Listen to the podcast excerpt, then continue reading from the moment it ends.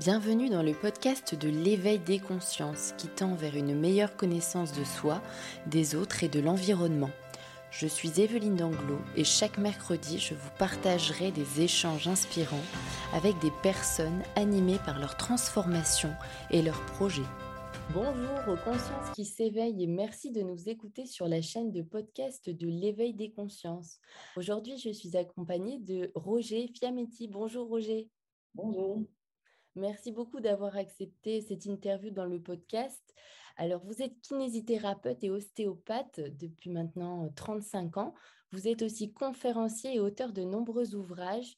Et nous allons aujourd'hui parler de votre ouvrage Se libérer du sentiment d'abandon et des angoisses de séparation. Vous avez mis au point l'ostéopathie somato-émotionnelle, donc on va en, parler. Euh, j'ai plusieurs questions hein, pour euh, cette première question. Euh, j'ai été inspirée. Qu'est-ce qu'une séparation au sens large? Comment y faire face? Et pouvez-vous nous parler des séparations dites positives et celles négatives? Alors, trois questions en une. Oui, c'est ça, c'est beaucoup. Alors, les séparations, au sens large, il, y a, la, séparation. Là, une des premières séparations, on va dire, c'est le bébé qui vient au monde, hein, puisque souvent on dit euh, je suis né le 22 janvier, je suis né le 34 mai, euh, le, 24 mai, le 34 mai ça n'existe pas, euh, le 15 décembre, en fait on n'est pas né le 15 décembre, on est né neuf mois avant. Et on oublie souvent, la date de naissance, c'est la date de l'expulsion.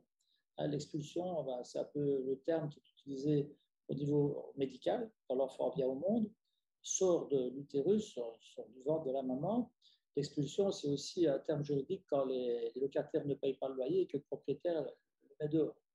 Oui. L'expulsion, c'est après neuf mois de vie intra-utérine, donc c'est déjà une vie commune, une colocation avec la maman.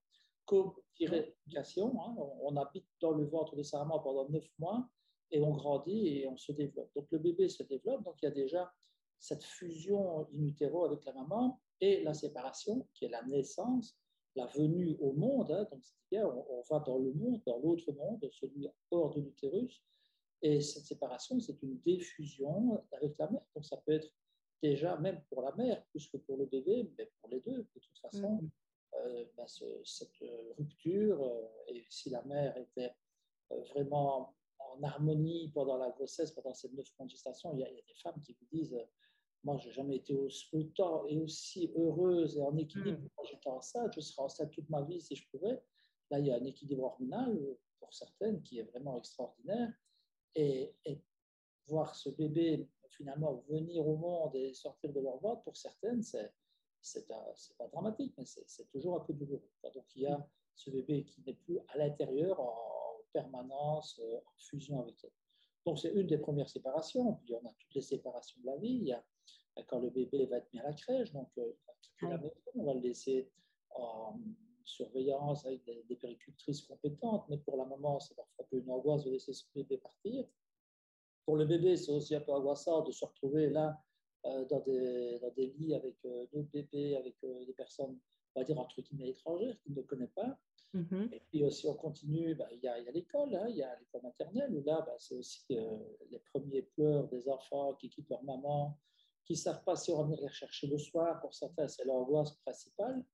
Euh, et puis, si on continue, il y a l'adolescence. L'adolescence qui est encore une séparation, puisque c'est la séparation de l'enfance vers l'adolescence.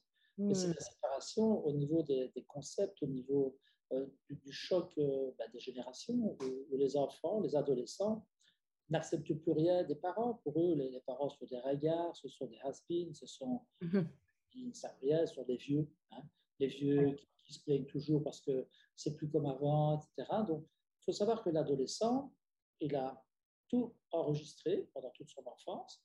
Il a un peu copié, copié un peu le, disque dur des parents. Il a, il a, copié les comportements. On a des enfants qui ont le même accent que leurs parents, le timbre de voix. C'est normal puisqu'ils sont élevés, sont éduqués et ils grandissent dans, dans cet environnement et ça va modifier, en tout cas, ça va plutôt construire leur, leur personnalité et à mhm. l'adolescence, ben, l'adolescent, justement, il, rejette. C'est comme s'il mettait un antivirus dans son disque dur. Mm, d'accord. Il rejette tout ce qui ne lui convient plus. Alors, il y a le choc des générations, parce qu'évidemment, l'adolescent, il va croire ses copains, il va croire euh, d'autres personnes, mais il va, croire les parents. Hmm. Le prof, il va croire les autres. Et surtout, il va rejeter ce qui vient des parents. Alors, il faut savoir que l'adolescent, il a toujours l'impression, la sensation qu'il peut tout faire. Ça veut dire que s'il doit étudier 500 pages et qu'il a un examen dans, dans, deux mois, il se dit qu'il peut étudier la dernière semaine. Le. Alors que l'adulte, lui, il a cette projection. Il sait dire, il sait voir dans, dans, le, futur et se dire si tu as 500 pages, ben, commence déjà à étudier maintenant, et puis pendant un mois, et puis le mois suivant, tu révises, tu, tu, revois un peu ta copie, et tu, hmm. enregistres bien pour bien justement, tu travailles d'abord en vertical, puis tu travailles après à l'horizontale, et puis tu peux comparer de chapitre en chapitre. Un adolescent, il ne peut pas penser comme ça, parce que fondamentalement, il n'est pas encore formé au niveau cérébral pour penser comme ça. Hmm. Le cortex préfrontal, il est formé, il, il, a terminé sa formation en 30 ans. Donc, l'adolescent, lui, il, croit qu'il peut tout faire. Il, hmm. peut, il, peut, boire 10 bouteilles de whisky et dire qu'il ne sera jamais sous, à part qu'il sera sous après une bouteille.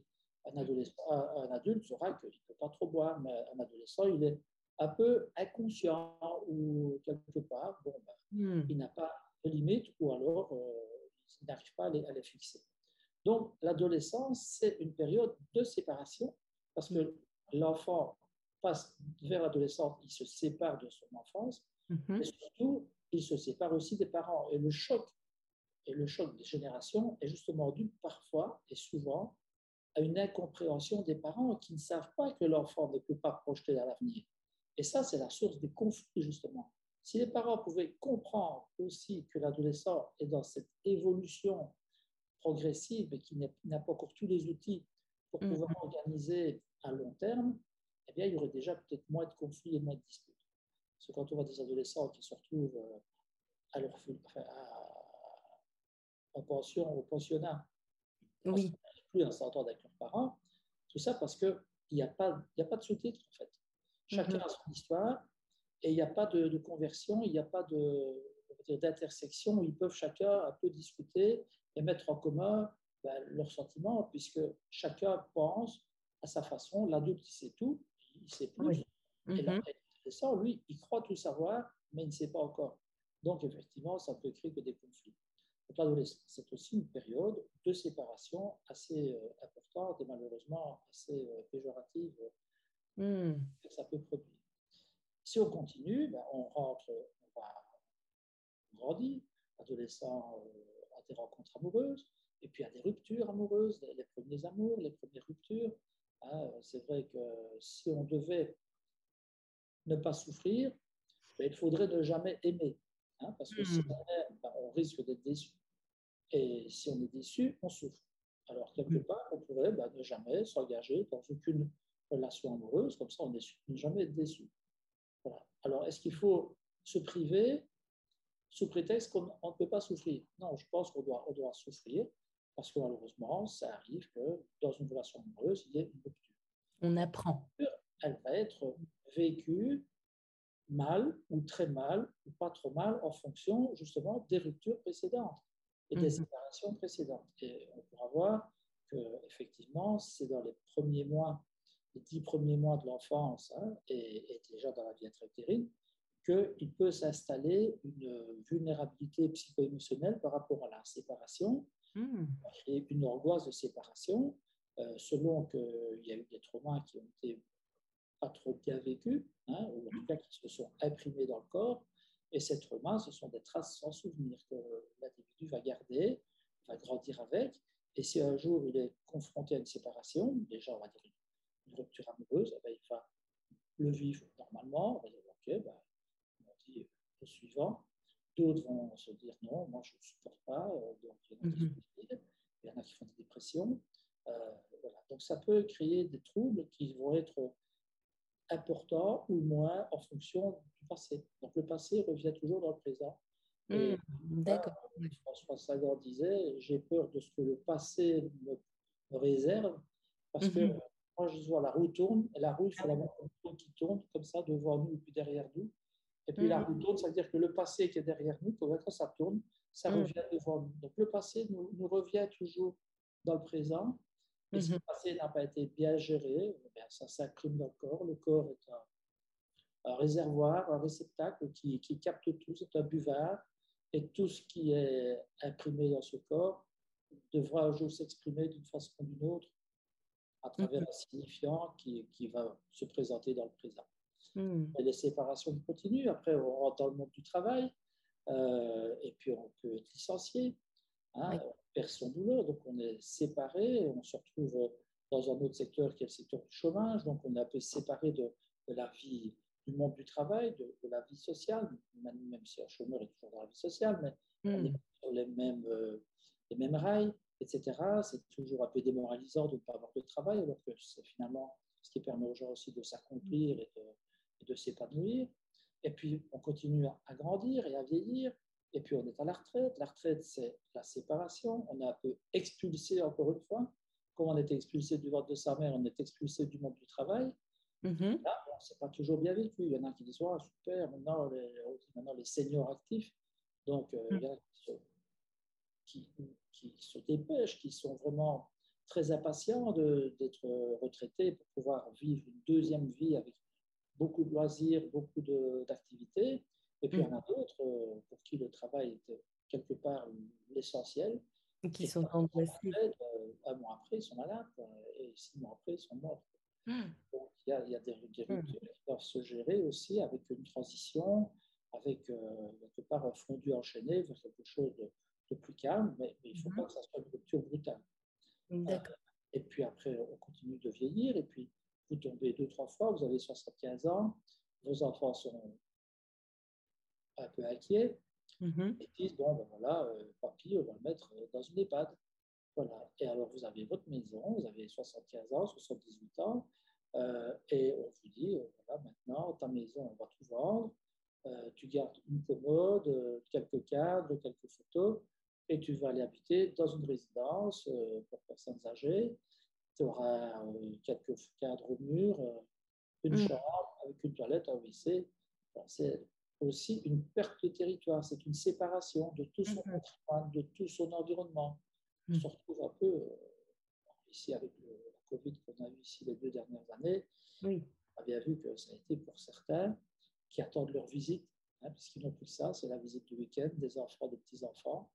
Et quand on les a privés de visite par à cause des mesures sanitaires, bah, certains se sont laissés glisser vers la mort parce que la mort était la solution la plus acceptable pour eux, puisque survivre pour ne même plus avoir de contact, c'est ce qui arrive avec les bébés quand ils ne sont pas en mm-hmm. contact avec la mère, quand ils sont isolés, hein, euh, euh, mm-hmm. vraiment sans contact, ben, les, bébés vivent la même euh, régression. Hein. Au départ, d'abord, ils se, ils se manifestent, ils se révoltent un petit peu, et puis après, ils se, ils ont un comportement autocentré, ils se replient sur eux-mêmes, et puis après, le bébé va vers le glissement. ça, c'est dans les cas de, maltraitance et vraiment de, l'enfant est complètement euh, rejeté, etc., on ne s'occupe pas de lui. On peut avoir des bébés qui, tombent euh, vraiment dans des dépressions euh, vraiment assez importantes. Hmm. Donc, voilà, toutes les séparations, il y a le divorce. Hein. le divorce, c'est aussi une séparation. C'est un contrat qu'on qu'on rompt, qu'on arrête, mm-hmm. Dans un couple qui ne peut plus fonctionner ensemble, donc on se sépare. Et cette séparation, ben, parfois, elle peut être bénéfique, oui. Hein, elle peut être positive parce qu'on est dans un ras-le-bol et on ne peut plus aller plus loin. Donc la séparation, moi j'écris souvent euh, en, dédicace dans, dans, ce bouquin pour les lecteurs qu'une séparation peut aussi être une libération. Oui. Ça permet aussi de se libérer un enfant qui quitte ses parents parce qu'il a 21 ans et dit bon, mm. je n'ai pas besoin de me marier pour, pour m'en aller, je vais prendre un petit appartement et je vais prendre mon indépendance. Eh bien, c'est le syndrome du, nid vide, hein, c'est l'enfant qui va. C'est parfois dur pour la maman, et pour les parents, même pour le papa, mais pour l'enfant, ça peut être une libération. C'est une mm. façon de couper le cordon. couper le cordon, ça ne veut pas dire couper les ponts. Oui, oui. on arrive à devoir couper les ponts euh, pour pouvoir couper le cordon. Donc, on confond tout. Finalement. il faut partir, il faut se séparer, mais c'est souvent fait dans des conditions tellement dures, tellement violentes, que voilà, je ne peux plus voir mes parents, je m'en vais, et alors c'est couper les ponts, ce qui est toujours dur, parce que c'est jamais amusant ni pour l'enfant, et encore moins pour les parents. alors qu'on pourrait aller vers une rupture du cordon, couper le cordon de façon bah, beaucoup plus sympathique. Oui. Moins brutale. surtout, et plus équilibré pour tout le monde. Donc voilà, c'est mmh, cet événement qui, qui sont en relation avec euh, la séparation. au départ, je voulais écrire ce livre sur, euh, par rapport au divorce. D'accord. En parlant des divorces, bon, on a de nombreux cas avec pas mal de situations assez spécifiques. Oui, il y en a de plus en plus aussi. On parle de séparation, mais si on parle de séparation, il faut parler de l'attachement. Il faut parler de la période d'attachement. Pourquoi est-ce que la séparation, pourquoi certains divorces sont bien plus difficiles à gérer que d'autres? Oui. Euh, ben parce qu'il y a justement, quelque part, une façon propre à chacun de, de gérer une séparation. Euh, certains vont gérer le divorce euh, à travers l'humiliation, ou à travers la trahison, ou à travers la peur de manquer, ou à travers le danger, ou à mm. travers la, colère, ou à travers la culpabilité, ou à travers la peur de ne pas être parfait. Mm. souvent, ce livre, ce n'est pas un livre de psychologie sur l'abandon et sur la séparation, c'est le fruit de 35 ans de pratique où justement le corps garde en mémoire toutes les émotions refoulées et que justement, si on va par le corps voir par quel angle ou par, par quelle entrée il faut gérer euh, finalement cette séparation. Imaginons un divorce. on peut avoir une patiente qui dit voilà, je suis appelé à divorce et je ne suis pas bien. Je suis en colère. Ah bon, vous êtes en colère? Ben, Qui ne serait pas en colère quand ça se passe mmh, D'accord. Mais peut-être qu'elle l'a vécu sous l'angle de l'humiliation ou sous l'angle de la trahison. Ça, c'est la deuxième ou la troisième lombaire. Ou qu'elle l'a vécu sous l'angle de la peur de ne pas être parfaite. Voilà, je ne suis pas parfaite, euh, on est marié depuis 20 ans, j'ai pris 20 kilos, euh, et mon mari ne m'aime plus, il est parti avec une femme plus jeune. Ah oui, mais bon, c'est normal de prendre 20 kilos. C'est pour ça que votre mari doit vous quitter. Mais l'épouse peut se dire que c'est de sa faute, parce qu'elle n'est pas parfaite, et que c'est parce qu'elle n'est pas parfaite que le mari est parti. Ou elle peut se dire, euh, euh, maintenant qu'il est parti, je suis en colère, mais on peut aller voir dans le corps que c'est plutôt la peur de manquer. Parce que quand ils étaient deux, il y avait deux salaires, ils payaient la maison, etc. D'accord. Ben, voilà, il n'y aura plus qu'un salaire, elle va pouvoir s'occuper des enfants, elle aura moins de moyens, je veux dire, son portefeuille le panier de la ménagère, ben, il va être un peu moins, moins rempli parce qu'elle aura moins de moyens financiers. Et elle peut vivre ce divorce sous l'angle de la peur de manquer, de la peur de ne pas s'en sortir. Et la mmh. peur de ne pas s'en sortir, c'est quelque chose qui existe à la naissance. C'est ce que Groff, hein, le, le neuropsychiatre américain, a mis au point avec les, matrices euh, prénatales. Donc, il explique qu'au moment de la naissance, quand l'utérus se contracte pour expulser le bébé, si le col n'est pas dilaté, ben le bébé est dans la peur de ne pas s'en sortir, la sensation de sens d'issue. Eh bien, ça, ça peut être déjà une empreinte dans le corps, une mémoire qui est dans les tissus, parce que c'est pas dans le cerveau, puisque le cerveau n'est pas encore entièrement formé chez le bébé. Donc, le cerveau, c'est en fait le corps, c'est les tissus. Mm garde ses mémoires. Et si elle vit son divorce avec cette peur de ne pas s'en sortir, ça peut être une ancienne mémoire qui est inscrite et qui ressort à ce moment-là à travers la peur de ne pas s'en sortir à cause de ce divorce qui la met en situation, euh, on va dire, financière euh, ou économique tout à fait euh, désavantageuse ou en tout cas dangereuse. D'accord. C'est qu'on peut voir vraiment à travers le corps comment on peut aborder telle ou telle ou telle séparation, que ce soit le divorce, que ce soit la mise en, en EHPAD, que ce soit euh, la rentrée à l'école. Et c'est là que mmh. le corps est vraiment pour nous l'interface du subconscient qui permet de mieux décrypter. Et c'est ça qui nous met aussi en, très grande collaboration avec les psychologues, puisque justement, quand le patient ne parle plus, son corps parle encore. Et c'est ça l'intérêt justement de la technique de la somato-émotionnelle. Mmh. Mais, mais par exemple, dans le cas du mariage, quand vous dites que oui, il y a des personnes qui le vivent complètement différemment, il y en a qui sont en colère, enfin, il y a, il y a plein de manières de l'aborder. de ce fait-là, oui, dites-moi. Dans le cadre du mariage. Oui, oui, oui, oui. En fait, oui, voilà, mais dans ce cas-là, enfin, c'est un exemple, mais de ce fait-là, c'est vraiment la personne qui, ressortirait des choses qu'elle qu'elle n'a pas travaillées, qui sont en lien justement avec son enfance. Est-ce que c'est tout le temps dans ce type de situation? Enfin, c'est souvent ça qui revient? Alors, ce qui est intéressant, c'est qu'à partir du moment où la personne est en mal-être, Alors, elle est dans une situation de rupture hein, et de séparation. Alors, l'intérêt, c'est de pouvoir justement aborder ce mal-être selon l'angle avec lequel elle a amplifié ce mal-être, elle a amplifié mhm. cet événement.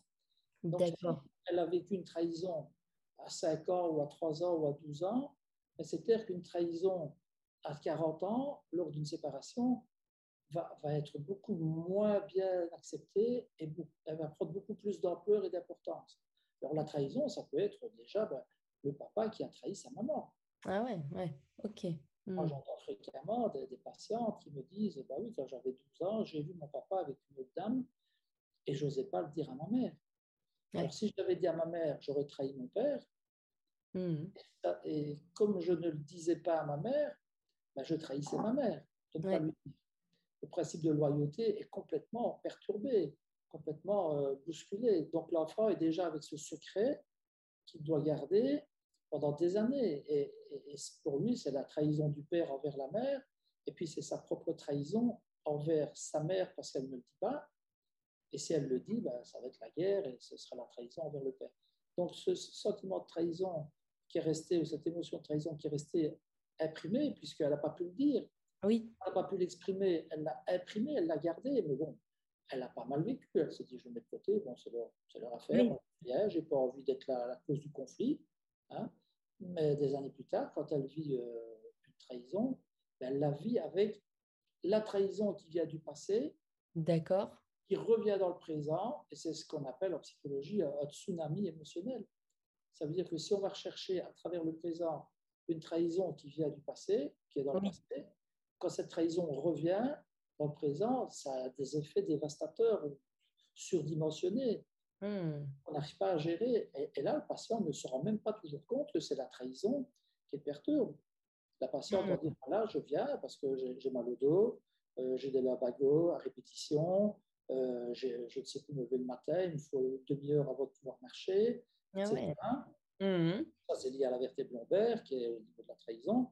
Et puis, c'est parce que on sait que c'est la vertèbre de la trahison qu'on peut, on peut l'inviter à aller vers cette émotion et à retrouver d'où ça peut venir. Et puis alors d'elle-même, elle refait le, elle, redéroule sa vie en sens inverse, elle va retrouver la trahison. Puis, ah, mais c'est vrai, je me rappelle, moi quand j'avais 12 ans maintenant, c'est vrai, je me rappelle que mon père avait trahi ma mère, mais que je n'osais pas lui dire. Hmm. Je, je, me sentais mal.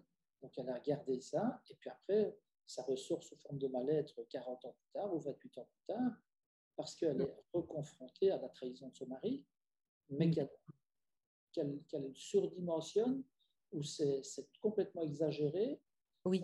euh, de façon anormale, avec tout le, malaise physique qui va avec. Alors, hmm. justement, par ces symptômes, permet d'aller vers euh, le décodage, on va dire, de, de l'émotion qui s'est imprimée et qui s'est enquistée ou cristallisée dans les tissus. Et Comment faire justement? Parce que là, c'est vrai qu'on on met de la conscience sur ce mal-être, sur cette émotion qui s'est cristallisée. Et justement, avant qu'il y ait d'autres situations qui se reproduisent dans notre vie en lien avec cette première situation initiale, comment faire pour éviter en fait que cette émotion ressurgisse de manière amplifiée? Oui, ben, c'est-à-dire que il n'y a, a, rien qui empêche les gens de faire un travail sur eux-mêmes avant même que ça se produise. Oui. Donc, euh, moi, j'ai des enfants qui viennent. Là, tout à l'heure, j'avais encore un enfant de, de 4 ans qui est en mhm. colère et qui est en colère parce qu'à l'école, il subit euh, de la justice. Alors, il est en colère. Mais il ne sait même pas pourquoi il est en colère. Il dit Voilà, papa, maman, je suis en colère. il parle bien, il s'exprime. Oui. Ne sais pas qu'il ne s'exprime pas. Hein. Il s'exprime, il dit Je suis en colère, mais je ne sais même pas pourquoi je suis en colère. Mm, et on va voir son dos on voit D3. D3, c'est la vertèbre de la justice. Eh ben, il ne supporte pas la justice. Et qu'est-ce qui se passe? Ben, L'école, il se fait attaquer, il se défend, et quand il se défend, il se fait punir. Tout ça parce qu'il ne veut pas aller trouver la, maîtresse et dire Madame, on m'attaque. Mais si hmm. vous ne venez pas m'aider, je vais devoir me défendre. Et comme il ne le fait pas et qu'il se défend, quand la maîtresse arrive, c'est lui qui frappe parce qu'il se défend, mais c'est lui qui est puni. Donc c'est de la justice. Et le hmm c'est la justice. Et alors, l'émotion satellite, c'est la colère. Mais ce n'est pas la colère qu'il faut régler, c'est la justice.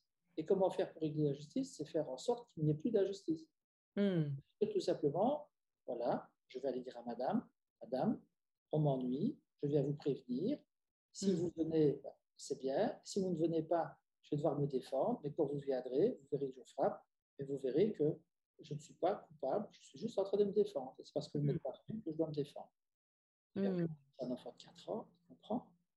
Ouais. Il comprend. Il faut Hmm. pas dire euh, des mots de bébé, quoi. il suffit de s'expliquer. Mais il faut savoir lui dire pourquoi il est en colère.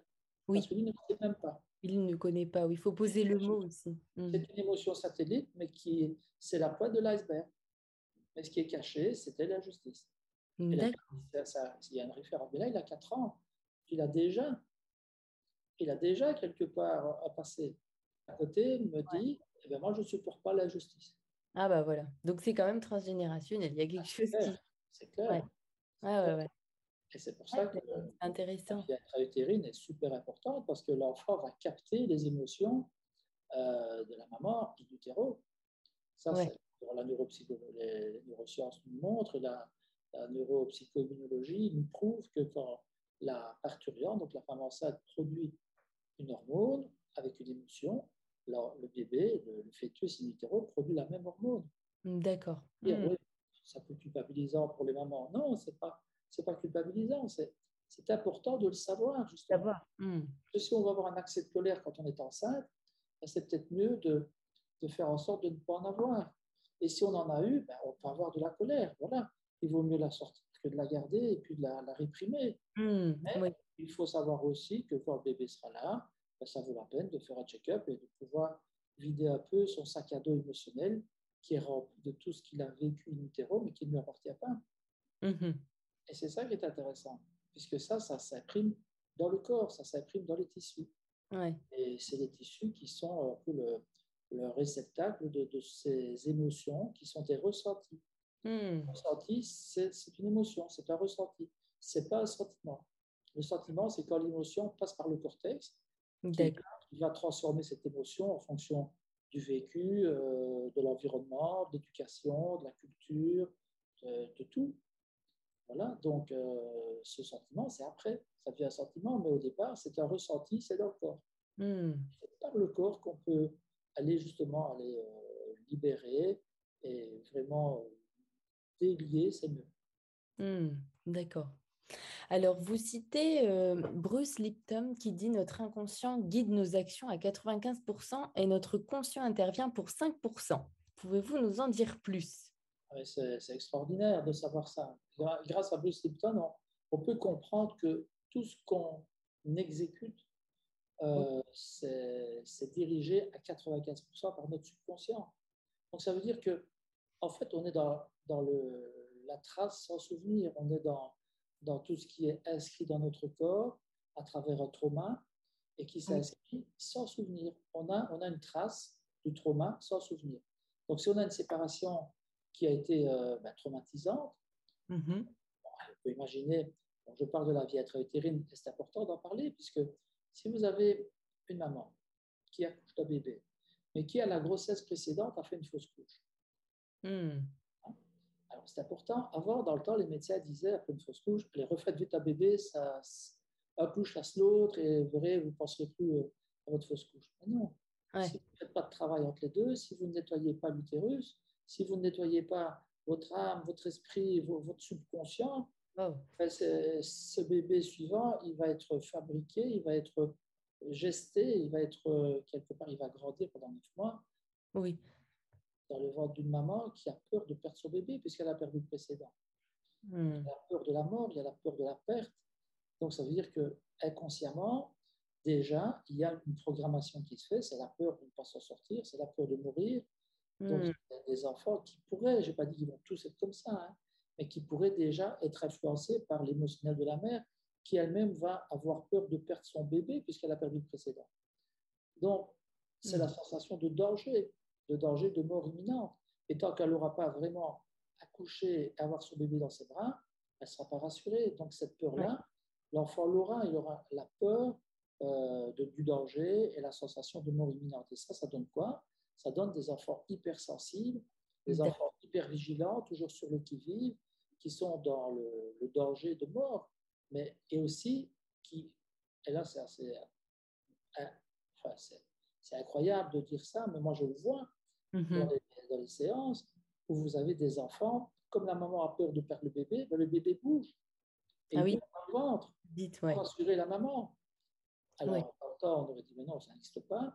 Françoise Dolto, quand elle parlait au bébé, disait au départ que c'était n'importe quoi, puis on a fini par comprendre qu'elle avait raison.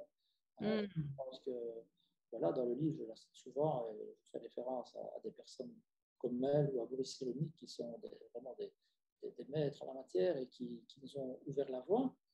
Et c'est important de savoir que le bébé comprend déjà.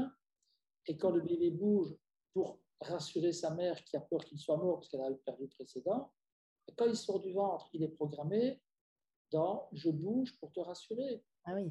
Donc le bébé, il bouge la nuit pour rassurer la, maman, pour dire je suis bien vivant, t'inquiète pas, je suis pas mort. Et le pire, c'est que si la maman, bah, le bébé grandit, et mm. puis il y a un bébé, un enfant hyperactif, alors on se dit oui, mais il n'arrête pas de bouger, alors la maman s'énerve. Et le bébé ou l'enfant, quand il voit que la maman s'énerve, son programme, c'est quoi? Maman a peur, donc je vais bouger.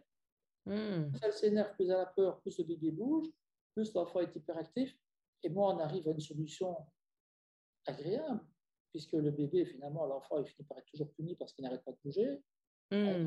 On va dire, ah, cet enfant, il est hyperactif, il est hypertonique, on, on ne s'en sort pas, il ne dort jamais. Et oui, l'enfant, il surveille sa mère. Oui. Rassuré.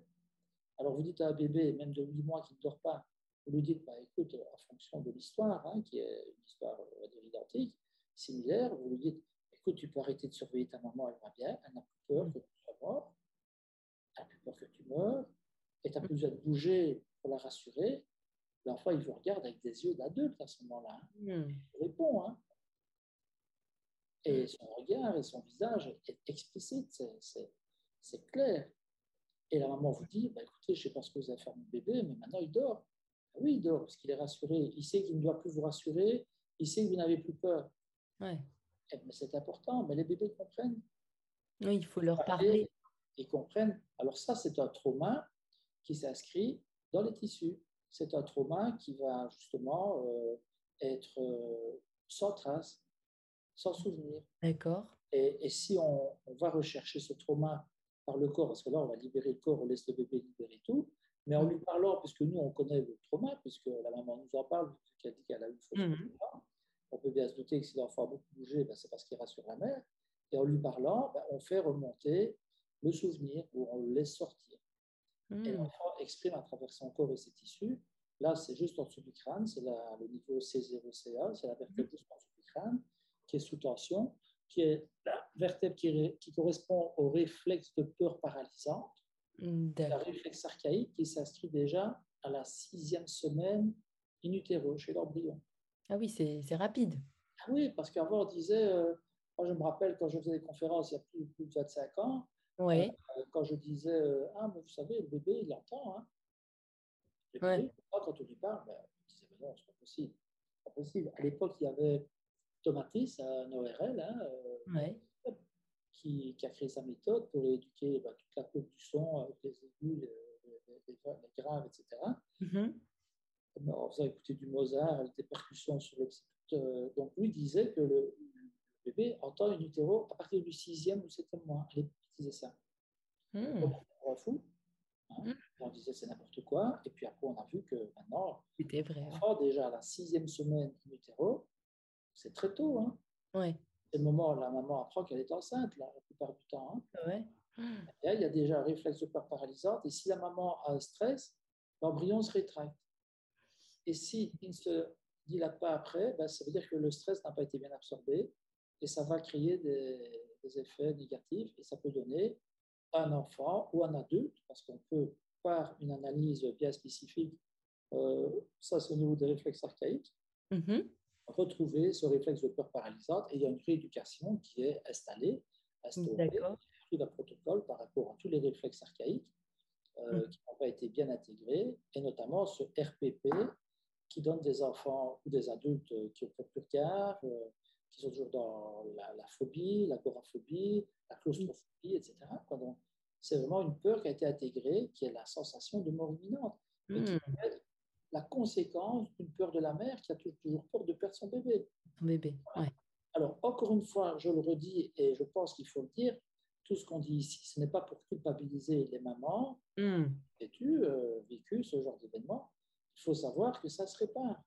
Et c'est pour ça qu'on en parle. Parce que si on vient juste, euh, un peu comme en politique, euh, vous avez l'opposition, on vient toujours dire ça ne va pas, ça ne va pas, ça, ça ne va pas, ça, ça ne va pas. Mmh. C'est facile d'être dans l'opposition, de, dire ce qui ne va pas. Ici, on, a des solutions pour aller effacer tout ça, pour aller régulariser. Et la régularisation, ça se fait dans le corps.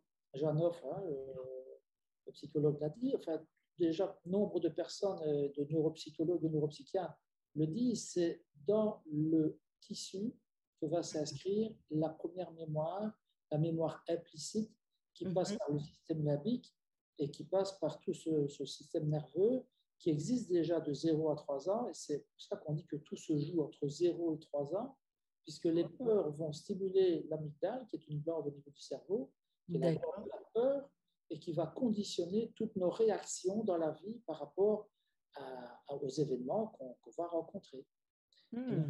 Dans les cas de séparation et de rupture, euh, qui sont des, traumatismes qu'on vit, hein, une rupture c'est jamais amusant, mais qui vont toujours faire référence à un traumatisme du passé.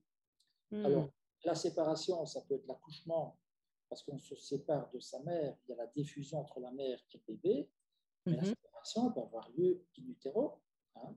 une mère qui ne pense pas à son bébé, une mère qui ne sait même pas qu'elle est enceinte. Hein. Les, les, dénis de grossesse, c'est extraordinaire. Hein. Vous voyez une femme qui, qui, ne sait même pas qu'elle est enceinte, et puis un jour, elle dit Moi, j'ai mal au ventre, on va aller faire une gastro, on va aller faire une radio de l'abdomen, et puis on fait une échographie, et on dit Madame, vous êtes enceinte mmh. Moi, je suis pas enceinte. Elle a un ventre plat, mais plat, de cheveux plats. Ouais, et, puis elle ça. Ah oui, et puis elle est dirigée vers une psychothérapeute, et après une séance ou deux séances, mais souvent la première séance, elle ressort, le lendemain, elle a son ventre qui est le ventre d'une femme enceinte de 7 mois. Impressionnant. Et eh oui, ça, c'est la puissance du subconscient et de l'esprit. Alors, Bruce Lipton, il dit que finalement, l'enfant de 0 à 6 ans, il va copier-coller le disque dur de ses parents. Donc, il va mm. tout copier, il va tout intégrer. C'est pour ça qu'un enfant, vous le mettez en Afrique, il a parlé la langue du pays, vous le mettez en Chine, ben, il parlera le chinois, euh, vous le mettrez dans une tribu primitive, ben, il parlera le, dialecte de la, tribu. Vous le mettez en Angleterre, il parlera anglais. Mais si vous parlez anglais, euh, français, italien, espagnol, il pourra parler les quatre langues plus tard. C'est parce qu'on a toujours peur de, de parler deux langues simultanément parce qu'on se dit il va confondre, il va tout mélanger. Mais non, le cerveau va tout intégrer. Va tout intégrer. Il faut parler aux enfants et c'est important. Et, et tous ces, ces, enfants vont tout capter. Vont capter. Si vous avez un enfant qui est à Toulouse, un enfant qui est à Marseille, un enfant qui est à Paris, ou un enfant qui est en, Bretagne, il mhm. va parler le français, mais avec des accents différents. Différents, Il faut un copier-coller du disque dur des parents. Les attitudes, la posture, la façon de marcher. Voilà. Et puis, euh, de 0 à 6 ans, tout est intégré et de façon inconsciente, ils vont aussi ben, refaire les mêmes gestes, oui. contrôlés à 95% par le subconscient mais il y a aussi la blessure. S'il y a une blessure, s'il y a un trauma qui s'est inscrit euh, dans la petite enfance, ben, mhm. une séparation, une humiliation, etc., ou une culpabilité.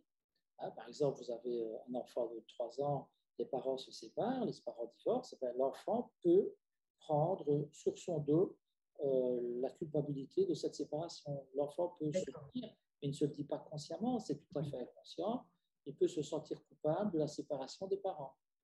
Hmm. Il peut dire c'est de ma faute qu'ils se sont séparés. Si j'étais pas né, ils ne se seraient pas séparés. Hmm. Et cette culpabilité, ça va rester dans son subconscient.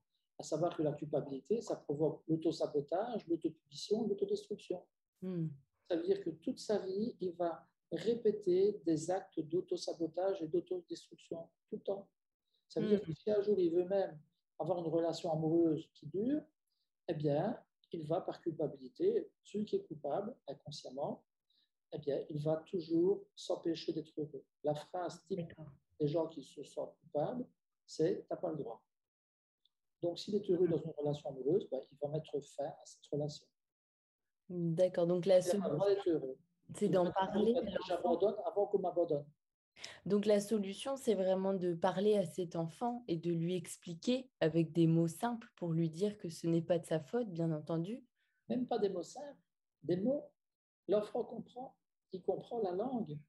On peut lui expliquer, tu sais, voilà, on est en procédure juridique parce que nous allons nous séparer, mais tu sais, dans ton cœur, on sera toujours présents tous les deux. Moi, je dis souvent aux enfants, quand ils viennent euh, dans les cas de divorce, je leur dis, dis-moi un peu un endroit où tes parents seront toujours ensemble. Parce qu'en plus, l'enfant, à cet âge-là, il a une baguette magique. Ah, c'est la pensée magique. Et ah. il se dit qu'il va pouvoir réunir les parents. Et si les parents ne peuvent pas se réunir, il dira c'est ma faute, c'est moi qui n'ai pas pu utiliser hmm. la baguette magique efficacement. Donc c'est de sa faute. Mais on peut lui dire mais écoute, tes parents, ils se séparent, il vaut mieux parce que sinon ils ne s'entendent pas. Ils ne s'entendent plus, voilà, ça arrive. Mais il y a un endroit où ils seront toujours ensemble. C'est où? Eh bien, la plupart, 9 sur 10 me disent dans mon cœur. Hmm. Ben, tu as raison, exactement. C'est ça qui compte. Tu as toujours ton papa, tu as toujours hmm. ta maman. Toi, tu n'as rien perdu. À part que tu as deux maisons, tu as deux fois les anniversaires, tu as deux fois Noël, tu as deux fois les vacances. Hmm. C'est quand même pas mal. Tu as deux fois des vélos. Hein Donc, euh, quelque part, il a le double de cadeaux, mais ça ne remplace pas l'amour. Et pour, pour un enfant, ce qui compte, c'est la structure. Et dans le rêve d'un enfant, c'est de voir papa et maman ensemble. Il y a des enfants qui vont vous dire Moi, papa et maman, euh, il, y a, il, y a, longtemps que j'ai dit à ma mère de divorcer. Hein. Il était temps qu'elle le fasse. Quoi. Donc, ils n'ont pas trois ans à ce moment-là. Hein, oui, bien sûr, ouais. Quand ils sont plus. Ouais. Donc, euh, voilà. Donc, l'enfant qui va se culpabiliser parce que soit il n'a pas pu, avec sa baguette magique, euh, gérer le problème, soit parce qu'il pense que c'est de sa faute, parce que hmm. il entend aussi, hein, bon, il entend les discussions des, adultes, parfois qui se disputent, et qui disent, mais qui va garder l'enfant? Bon, enfin, bref. il se dit, si je n'étais pas là, il n'y aurait pas de problème, c'est sûrement à cause de moi hmm. Donc cette culpabilité, elle va se mettre dans le subconscient, et c'est ce que Bruce Lipton dit aussi, c'est que finalement, ce subconscient, il va guider tous nos actes. Hmm, et la culpabilité qui guide tous les actes, l'enfant va faire tout pour se sentir coupable, donc il va toujours se, se projeter tout le temps dans des situations où il va être coupable. Hmm. Parce qu'il devra payer, il devra être puni, donc il va s'auto-punir. Euh, hmm. Si dans une situation de trahison, eh bien, l'enfant inconsciemment va se projeter, en grandissant, mais l'adulte, hein, l'enfant devient adulte, et il va se projeter dans des situations où il va devoir vivre la trahison. Et comme par hasard, il va toujours être trahi. Et il va toujours s'intégrer dans, des plans, euh, dans des projets avec des, avec des, associés. Et comme par hasard, c'est l'associé qui va lui racheter ses parts, mais pour presque rien, ou qui va le voler, ou qui va prendre la place de la société, qui va, si vous avez aimé ce podcast, n'hésitez pas à mettre 5 étoiles sur Apple Podcast ou votre plateforme d'écoute préférée. Abonnez-vous sur le compte Instagram L'éveil des consciences podcast pour suivre les prochains invités et surtout abonnez-vous afin de suivre toutes les actualités. Merci et à bientôt. Et puis euh, on finit par se demander mais pourquoi est-ce que je fonce toujours dans le même mur Pourquoi je commets toujours la même erreur Pourquoi je j'arrive toujours sur la même blessure et que j'arrive pas à m'en sortir? Mais parce qu'on n'a pas été enlevé la racine au départ. Hmm. Hmm. C'est ça l'intérêt justement D'accord. Et par le corps, c'est que le corps, lui, il a toutes ses racines, elles sont là. Le corps, c'est comme un livre, on l'a écrit avec son histoire, et en fonction de ce qu'on a écrit, on le retrouve. Moi, je dis toujours, je suis le lecteur de votre corps. Je ne fais que lire. Ah, vous êtes un voyant, vous êtes un médium. Non, de la vie. Je ne suis le lecteur de ce que vous avez écrit dans votre corps. C'est dans votre dos. Vous ne le voyez pas, moi je le vois. Euh, eux sont aveugles, moi je suis, je vois. Mm. Et puis quand je leur dis, alors ils peuvent voir ce qu'ils ont écrit. Mm. Et c'est de là de, les aider à se connaître oui. et à se reconnaître. Et c'est mm. ça qui est intéressant, c'est que par le corps, on peut retrouver la trame du début, qui est la racine qui nous envoie toujours dans le même décor, dans le même, dans le même trauma, dans le même accident, tout le temps. C'est comme si vous prenez toujours la même route, oui. quand ça tourne à droite, et qu'à chaque fois, vous allez tout droit et vous allez dans le mur. Pourquoi je ne tourne pas? Parce qu'à la base, tu es programmé pour rentrer dans le mur, puisque tu es rentré dans le mur une fois et tu n'as pas encore enlevé ce trauma qui est inscrit dans ton corps. Mmh. Donc finalement, c'est à la portée de tous en tant qu'adulte de pouvoir euh, retrouver cette racine, l'origine de ce trauma, pour pouvoir ensuite euh, l'intégrer et prendre de nouvelles directions.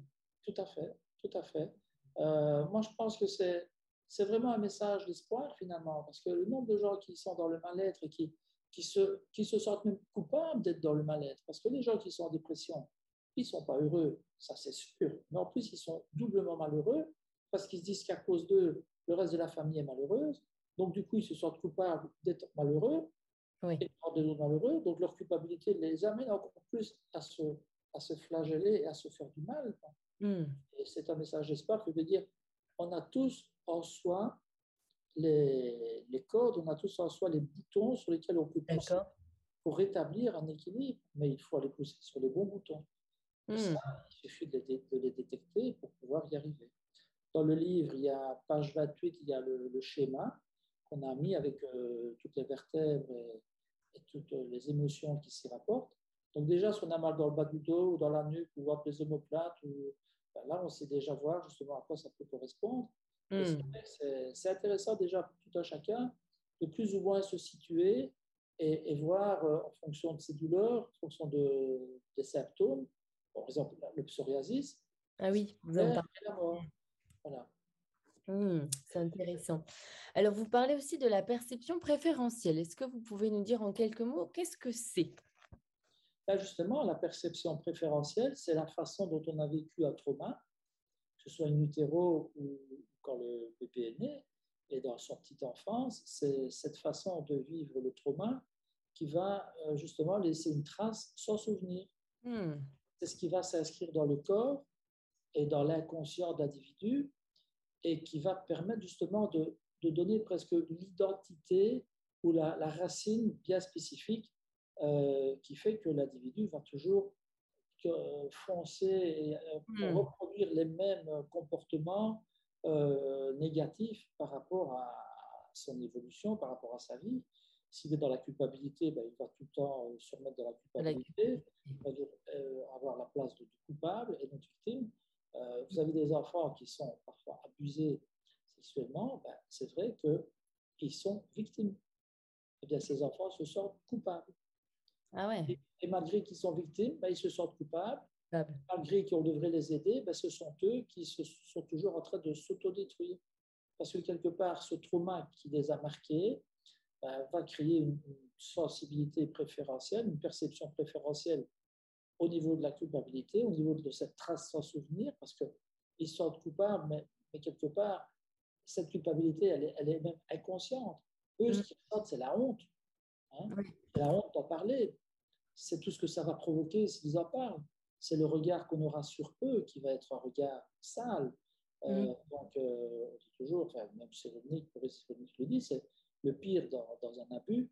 Euh, il y a l'abus qui est horrible, mais il y a surtout le fait que la personne qui a été abusée, quand elle en parle, c'est qu'on ne la croit pas. Mm. Mm. Là, il y a un manque de reconnaissance, c'est encore pire. La, souffrance est encore pire. Un nombre de personnes qui ont été abusées et qui m'en parlent, quand on parle de cette non-reconnaissance de l'abus, elles le disent toutes, c'est, et même tous, parce qu'il y a des hommes aussi qui sont abusés, hmm. et ils disent tous, effectivement, l'abus, c'est un drame, mais ne pas être cru, c'est pire. Et ne pas être défendu, c'est encore pire. Et, c'est la honte d'en parler, surtout. Hmm. Donc, c'est pour ça que la plupart n'en parlent pas, mais ils gardent cette culpabilité inconsciente, et c'est cette perception préférentielle du trauma qui va justement orienter leur comportement. Mais il y a, il y a des tas de, hmm. Chaque chaque perception est en fonction de l'histoire. Ça peut être euh, la peur de ne pas être parfaite, ça peut être la trahison, ça peut être l'humiliation, ça peut être hmm. euh, la peur de ne pas être aimé aussi. Hein. L'enfant qui ne se sent pas aimé, il va marquer, il y aura donc dans cette mémoire implicite, dans cette peur, l'enfant qui ne se sent pas aimé, qui ne se sent pas désiré, euh, son système labique va se mettre en ébullition parce que pour un enfant, ne pas se sentir aimé, c'est la peur de mourir. Ah ouais, c'est la peur de ne pas exister. L'enfant a besoin de se sentir aimé. Et à ce moment-là, ben, il va développer cette peur qui va stimuler son, système limbique, qui est, c'est inconscient, mais c'est dans son système hormonal aussi. Tout va il va être sous tension, il va être sous tension hormonale, il va être toujours euh, crispé. Et dès qu'il va être dans la sensation de ne pas être aimé à n'importe quel moment de sa vie, mmh. eh il va déclencher tous ces symptômes physiques et toutes ces angoisses qui sont finalement sa perception préférentielle, puisque c'est à partir de la peur de ne pas être aimé qu'il a développé ses peurs. il suffit que, bêtement, on fait la queue quelque part, oui. deuxième position, il y a une personne en troisième position, euh, le vendeur appelle la troisième personne, pas vous. Eh ben voilà, j'ai peur de ne pas être aimé, c'est quoi? Cette injustice euh, Elle m'a dépassé, il ne m'a pas, il pas euh, considéré, il a fait passer quelqu'un devant moi alors qu'elle était derrière. Et tout ça, ça va réveiller cette peur de ne pas être aimé qui est la perception préférentielle, qui est le poids d'impact et le trauma qui fait que l'individu est beaucoup plus sensible à cette peur-là ou à cette sensation-là plutôt qu'à une autre. Hmm. C'est la base de, finalement de, de, la réactivité par rapport au trauma. C'est ce hmm. qu'on dit au présent qui va faire référence à quelque chose du passé, qui est cette, cette euh, sensibilité, on va dire préférentielle, ou la perception préférentielle, qui fait que justement l'individu va, va, réagir de façon parfois démesurée. Hein, ça peut créer un drame, alors que le, vendeur s'est juste trompé, il croyait que vous étiez la troisième et l'autre la deuxième, et il s'est simplement trompé dans l'ordre. Mais hmm. personne pour qui ça peut créer des drames. Hein. Hmm. Donc la solution, c'est vraiment bah oui, que la personne prenne conscience de cet automatisme pour éviter de le revivre, parce que c'est douloureux, hein. c'est vraiment, c'est toujours cette notion d'auto-sabotage. Et puis de, victimisation, de se sentir toujours mal aimé. Euh, finalement, la peur de ne pas être aimé, c'est énorme, parce que quand on a peur de ne pas être aimé, on fait tout pour l'être. Ah, ouais. Et les gens qui ont peur de ne pas être aimés, ben, ils ont peur de dire non. Ils ont hmm. peur de refuser jusqu'à ce qu'ils soient euh, dans la saturation, parce qu'on ne peut pas toujours dire. Bah oui, non. Pas toujours dire oui. À un moment donné, euh, on dit non, alors on se culpabilise d'avoir dit non.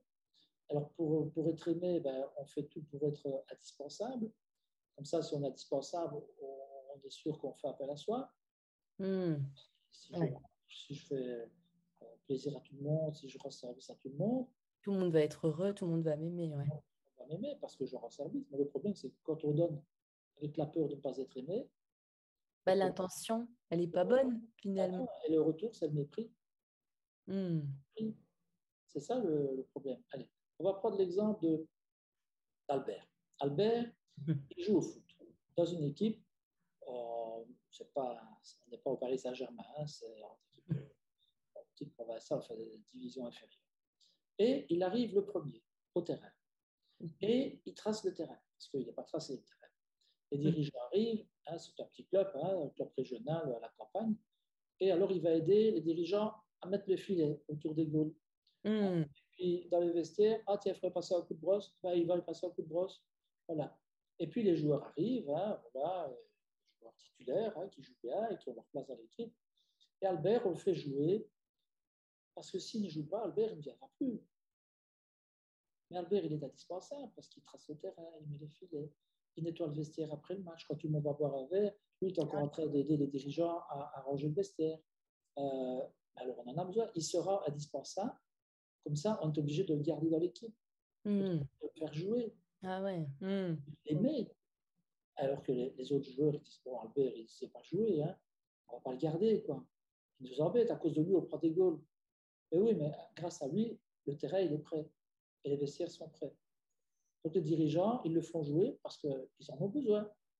D'accord. En fait, ce n'est pas parce qu'ils en ont besoin, c'est parce qu'Albert se rend indispensable pour être rejeté. D'accord, ouais, ok. Hmm. Là, je pense que dans beaucoup de clubs, ça existe. Moi, j'ai des patients qui ne s'appellent pas Albert, mais ce sont des Alberts. Hmm. Et maintenant, ils ne sont plus Albert.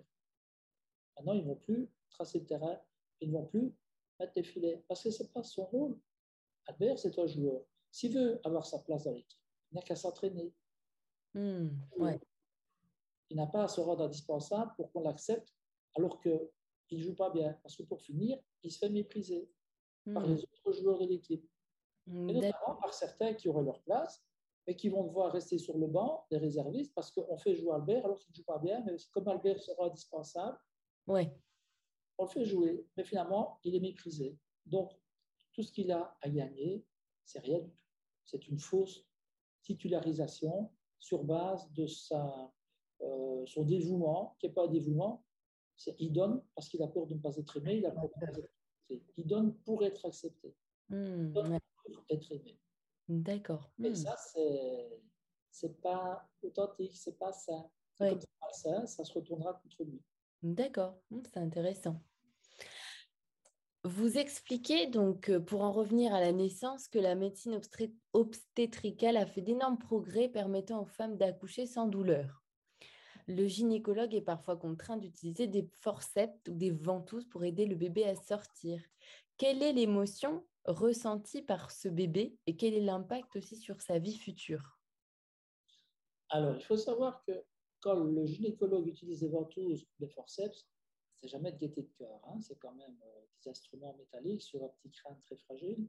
Donc, ils ne le font pas vraiment de façon automatique. Quand ils le font, c'est quand le, le bébé bradycarde, hein, c'est quand son cœur commence à, à ralentir et que l'enfant entre dans une souffrance fœtale qui pourrait avoir des effets euh, tellement graves. hein. Ça peut donner des enfants IMC, des infirmes moteurs cérébraux.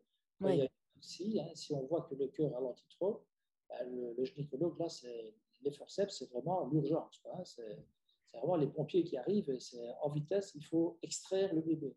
Oui, que la maman aussi se fatigue. hein. C'est vrai que Oui, mais c'est aussi la- d'oxygénation hein, qui, va, qui va survenir, hein, qui va Oui. être très délétère, hein, très, très grave. Donc, euh, ben, il faut savoir que si le bébé a déjà son cœur qui ralentit, ça veut Mhm. dire que c'est déjà des informations inconscientes et qui sont des ressentis. Donc, le bébé est déjà en train de commencer, entre guillemets, à mourir. Il y a hmm, une angoisse de mort qui s'installe puisque son cœur bat moins vite. Donc, c'est des, c'est des ressentis, mais ça ne passe pas par son cerveau. Oui, Ça reste, encore une fois, dans son inconscient, dans ses tissus. hein. Et puis, quand le, le gynéco extrait le bébé, le ben, là, Oui. les forceps peuvent avoir aussi des effets sur le crâne, parce que le crâne est très souple. Alors Mhm. là, on a parfois ce qu'on appelle des plagiocéphalies, des déformations du crâne, qu'on travaille en ostéopathie crânienne chez le bébé, de toute façon. Mais Mhm. ce qui est intéressant, c'est que bon, moi, je dis toujours, quand on s'intéresse à, à un être humain, à un patient, il y a tout ce qui est mécanique, viscéral, structurel, Mhm. rien, il y a aussi l'émotionnel. Donc ce bébé, si on l'a extrait au forceps, c'est qu'il était en danger de mort, ou en tout cas en danger d'avoir un problème grave. Donc Oui. il a senti, c'est qu'il ne sortait pas. Donc s'il est dans cette fameuse sensation de sans issue dont nous parle Groff, euh, donc c'est le neuropsychiatre américain, qui parle vraiment de ce moment où le bébé va sortir, mais qui n'arrive pas à sortir. L'utérus se contracte pour le- l'expulser et le, le col ne s'ouvre pas, ou alors le bébé est mal mis, etc Hmm. autour du cou, et il y a toutes euh, des causes qui, qui vont s'inscrire et qui font que le bébé ne sort pas. Donc, non seulement il y a l'utilisation des forceps ou des ventouses qui peuvent avoir des effets sur justement ce qu'on va appeler la plagiocéphalie, Mhm. c'est une- le crâne qui est déformé, mais il y aura aussi l'émotionnel du bébé. Alors, cette peur de ne pas s'en sortir, c'est la, la vertèbre de l'accouchement, c'est la première dorsale. D'accord. Moi, j'ai nombre d'enfants qui ont des problèmes de dyslexie, dyscalculie, dysorthographie, distraction, Ah ouais. fatigue, perte de concentration, mémorisation difficile, euh, dans le gaz toute la journée, à côté de leur pompe, ils sont là sans être là. On leur dit, euh, Julien, va un peu chercher euh, cuillère dans la cuisine, euh, Ouais. ils n'ont rien, ou alors ils ont une fourchette, Mhm. ils ont oublié ce qu'ils allaient chercher, etc. Alors, c'est des enfants qui étudient deux heures, ils ne retiennent, ils retiennent rien. Ils ont 3 sur 10 alors qu'ils bossent tous les jours euh, beaucoup. Voilà. Mhm. On corrige la première vertèbre, eh bien, ces enfants, ils ont 8 ou 9 sur 10. Moi, j'ai encore un enfant ici, il avait allez, 15 ans, D'accord. euh, donc euh, quadrilingue, français, italien, anglais, Quand même. hollandais, mais Ouais. quatre langues comme des langues maternelles. hein. C'est ces quatre langues parfaitement. Incroyable. Super beau poids dans tous les cours sauf en maths. Hmm. Il est avec sa maman et on retrouve la naissance difficile, expulsion au forceps, etc. Donc, euh, expulsion, peur de ne pas s'en sortir, peur de ne pas y arriver, peur finalement de manquer, hein, même d'oxygène. Et cette première dorsale correspond à ça. Mais il faut savoir qu'à côté de la première dorsale, Oui. c'est ce qu'on a souvent ici, qui, qui est ce qu'on appelle populairement la bosse de bison, quand c'est trop, trop fort, un peu trop aduré, trop infiltré. Il y a un ganglion nerveux de part et d'autre, qui est le ganglion stellaire, du partenaire qui commande les artères carotides pour l'oxygénation du cerveau. Eh bien, mm. cette vertèbre-là était mal mise. C'est le fusible qui a sauté. C'est le fusible, donc la vertèbre, moi j'utilise des vertèbres sur comme des fusibles dans un système électrique. Oui. Quand il y a trop de tension dans le système électrique, les fusibles sautent, les disjoncteurs sautent. Mm. C'est une sécurité finalement. Et dans le corps, c'est la même chose. Quand il y a trop de tension, trop d'émotions, trop de stress, eh bien, il y a des fusibles qui sautent. Quand on a remis sa première dorsale, automatiquement, ben, ça, c'est pas magique, c'est physiologique, c'est anatomique, c'est mm. neurophysiologique. Il a une meilleure euh, circulation puisque les carotides sont mieux euh, commandées par ces ganglions stellaires qui ne sont plus perturbés par ce désordre au niveau des fascias, de la vertèbre, etc. Ce n'est pas juste la vertèbre, hein, c'est mm. les fascias, c'est tous les tissus qui se sont imprimés de tension par rapport à un événement Et, finalement, ça, ça dérègle tout. Eh bien, cet enfant, à la fin de l'année, la maman a été appelée par le prof de maths qui a dit Madame, il y a 25 ans que j'ai plus vu un élève comme ça. Hmm. Perle, alors qu'il a passé point à Noël. On a ça fréquemment. C'est n'est pas miraculeux, c'est simplement neurophysiologique. Et souvent, cette vertèbre-là, elle est en relation avec une naissance difficile, une naissance violente. Hmm. Tête, ventouse, cordon autour du cou, difficulté de s'en sortir. Ouais. Hmm, c'est intéressant. L'examen, on appelle comment l'examen de fin d'études en juin? C'est l'examen de... Le baccalauréat? Par exemple. Ouais. C'est un examen de passage, pour passer d'une année à l'autre. Hmm. Et le passage, c'est quoi? C'est l'accouchement. Ah ouais. Donc l'examen de passage, c'est le premier examen qu'on a, c'est l'examen de passage. C'est intéressant. Finalement. Ouais. Quand on ne sort pas dans cet examen-là, eh bien, c'est assez ben, remarquable de, de, voir, de constater que les enfants, à chaque fois qu'il y a un examen de passage, hmm. leur passage, mais à l'envers, ils leur vivent mal. J'ai une question. Euh, comment les humiliations et les punitions durant l'enfance auront pour effet une déconnexion des ressentis pour ne pas souffrir? En fait, les punitions, il faut savoir qu'un enfant, un enfant qui ne comprend pas, parce qu'il est dans son monde. Un enfant de 0 à 6 ans, il est dans un état hypnotique, il est en monde delta, il ne comprend pas tout. Mhm. Il capte tout, mais il ne comprend pas toujours ce qu'on veut, veut, lui faire faire. Hein. Donc, si l'enfant il veut à tout prix un morceau de chocolat, et vous lui dites non, tu ne l'auras pas, c'est mauvais pour ton foie, oui. Euh, il faut lui parler comme un adulte, mais il n'a pas encore les cours d'anatomie, il ne sait pas que le foie, euh, on peut du chocolat, mais pas trop. Donc, pour lui, il est dans dans une phase de rébellion parce qu'il veut ce chocolat. Mm-hmm. oui. Tant qu'il ne l'a pas, il, va faire tout pour l'avoir. C'est sa survie. Pour lui, c'est sa survie. C'est son, son credo, c'est son but. Et c'est l'adulte, à la place de, dire non, tu ne l'auras pas et qui lui crie dessus, et si on crie, si on gronde l'enfant et qu'on croit que oui, c'est vrai, si on crie très fort, il va finir par se figer. Hein. Va rentrer dans un réflexe d'inhibition donc il ne va plus bouger, il va avoir tellement peur qu'il ne va plus bouger. Alors l'adulte, ah, tu vois, j'ai crié bien fort, il ne bouge plus, voilà. La prochaine fois qu'il t'embête, tu m'appelles et moi je crie dessus et l'enfant, il ne bougera plus. Non, je ne pas qu'il ne bouge plus. À chaque fois, il prend une angoisse et puis il refoule. Hmm. Mais dans ce cas-là, on peut expliquer à l'enfant, on peut lui parler, on peut lui expliquer, peut-être pas avec euh, les, explications neurophysiologiques, mais on peut lui dire, voilà, le chocolat, tu rentrer, on ne mange pas maintenant. Et si on parle à l'enfant, on va aider son cortex préfrontal, qui est le cortex qui va gérer justement toute l'adaptation par rapport au stress dans la vie. Et si on, lui parle gentiment, qu'on lui explique, et qu'on sait qu'il ne peut pas tout comprendre, donc il faut expliquer un peu plus, et apporter de l'encadrement, apporter de l'attention, apporter du regard, apporter de l'amour, mmh ben, on va aider l'enfant à se développer et il va comprendre. Si on crie parce qu'on se dit extra en criant, il ne bouge plus, Là, c'est l'inverse. On n'aide pas le cortex préfrontal à se développer. Au contraire, c'est de la régression qu'on va créer. Ah Donc là, c'est important de parler à l'enfant. Et l'enfant est capable d'apprendre euh, la langue après 24 mois, hmm. une période là où il est vraiment dans une période euh, vraiment propice et vraiment, on va dire, presque sacrée, où il faut lui parler, justement. Mm-hmm. Et, et c'est là qu'on va développer son langage et sa, son aptitude à parler aussi et à la mm-hmm. compréhension au langage. Et le langage, c'est ce qui permet justement, un, de communiquer, mais deux aussi, ça va permettre de pouvoir évacuer du stress. Parce que moment-là, on peut, on peut, à partir d'un trauma, le transformer en traumatisme. Le hmm. traumatisme, c'est une vue un peu à, distance du trauma. C'est comme si on, relativise le trauma. Donc, un trauma, ah ouais. Peut prendre par exemple un avocat qui va plaider pour un criminel. Oui. Déjà, le trauma, c'est le crime. Ouais. Et le criminel, c'est un, un, criminel. L'avocat, son rôle, c'est de d'aborder ce crime sous des angles différents. On va dire, bah oui, d'abord, le criminel, on lui dit, tu vas t'excuser auprès de la famille, ça va déjà un peu adoucir. Et le criminel, s'il ne s'excuse pas, il va avoir la peine maximum, ça c'est sûr.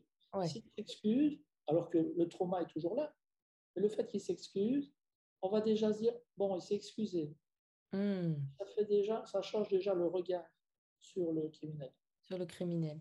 Et puis quand l'avocat va dire, oui, mais vous savez, ce criminel, il a eu une enfance malheureuse, il a été frappé, maltraité, violé, abusé, il a grandi dans les familles d'accueil, etc. Il va dresser un portrait qui va modifier l'angle de vue hmm. par rapport à l'histoire du, criminel.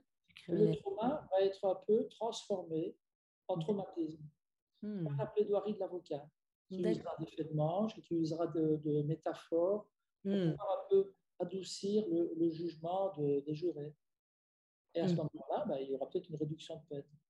Parce que du trauma, il sera passé au traumatisme par la verbalisation et par le, la modification de l'angle de vue, où la presse avait dit Oui, c'est un criminel, il faut le mmh. il a fait ça, c'est un salaud, etc. Ce qui est sûrement pas très agréable non plus euh, pour les victimes. Hein, bon, Bien sûr. Et, euh, côté de la partie civile. Mais l'avocat, son rôle, c'est, d'aborder le même trauma sous un angle différent. Eh bien, mmh. c'est ce qu'on fait aussi en psychologie avec les, avec les gens, c'est, leur permettre de revoir leur trauma autrement. Mmh. Et ici, ben, à travers ce livre, parce qu'il y a des tas de, cas euh, d'exemples, eh bien, on aide les gens aussi. Ben, moi, j'ai des patients qui l'ont lu trois, quatre fois, ils me disent à chaque fois, je vois des choses différentes. Mmh. qui me disent, ça m'a vraiment aidé parce que je m'y suis retrouvé et j'ai retrouvé mon trauma, mais je l'ai je vu maintenant sous un autre angle. Ah ouais. Et ce trauma devient un traumatisme, donc moins grave et ah beaucoup plus facile à solutionner et à gérer. Mmh. Super. Alors, bon, moi, je, trouve ce bouquin vraiment pédagogue. Hein, c'est ce que, ce que, je vous avais dit justement quand on a commencé cette discussion. C'est que vous parlez de, de, plein de passages finalement de la vie, la vieillesse, l'Alzheimer, l'EHPAD. Enfin, il y a vraiment plein d'étapes. Justement, vous citez au début des étapes de séparation. Mais je voudrais m'arrêter sur le passage ultime dont vous parlez à la fin avec celui du lien quantique. Finalement, Roger, sommes-nous tous reliés les uns les autres? Regardez, on est reliés par Internet. ouais, c'est une Je ne vous ai jamais vu. Je vous vois là et j'ai l'impression de vous connaître depuis toujours. Et ben voilà. c'est ça qui est terrible. on est tous reliés. En fait, on est dans une intrication euh, psychocorporelle. Ça, c'est nous-mêmes. Hein. On est on est dans cette intrication où le psychologique, le corporel, tout est mélangé par rapport à soi-même et par rapport aux autres. On a parfois des événements où on connaît la maman qui, dont le fils euh, est à New York, qui mhm. vient de faire un accident. Là, il est 15 heures euh, et en France, euh, il, est, il est 9 heures, hein, ou l'inverse. Et, et, finalement, la maman, a une sensation, elle a envie de vomir, ou alors il a eu un accident, il a eu un choc sur la tête, et à un moment, tout d'un coup, elle a un mal de tête mm. et une migraine. Puis elle apprend une heure après que son fils est à l'hôpital et qu'il a une fracture de crâne. Et il y, a des événements comme ça qu'on ne peut pas, qu'on comprend maintenant, qu'on mm. analyse. Hein. Il y, a des centres de recherche euh, scientifiques qui analysent maintenant tout ce qui est la parapsychologie, euh, la, télékinésie, etc. Mais il y a ce, ce lien quantique qui fait qu'on est, on est tous reliés. Alors, qu'est-ce qui s'est passé pendant le Covid? Il y a des gens qui ont prié tous ensemble, il y a des gens qui ont médité tous ensemble, avec les tambours, sur les tambours. Voilà, mais ça, c'est de la, c'est de la cohésion, c'est de la, de la, solidarité, c'est, c'est du collectif.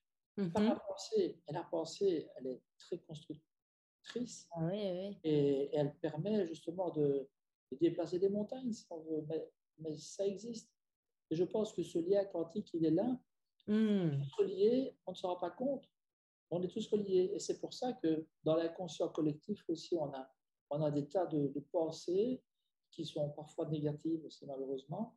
Et je pense qu'il faut, il faut tordre le cou à, ces pensées négatives pour ramener justement à un inconscient collectif positif.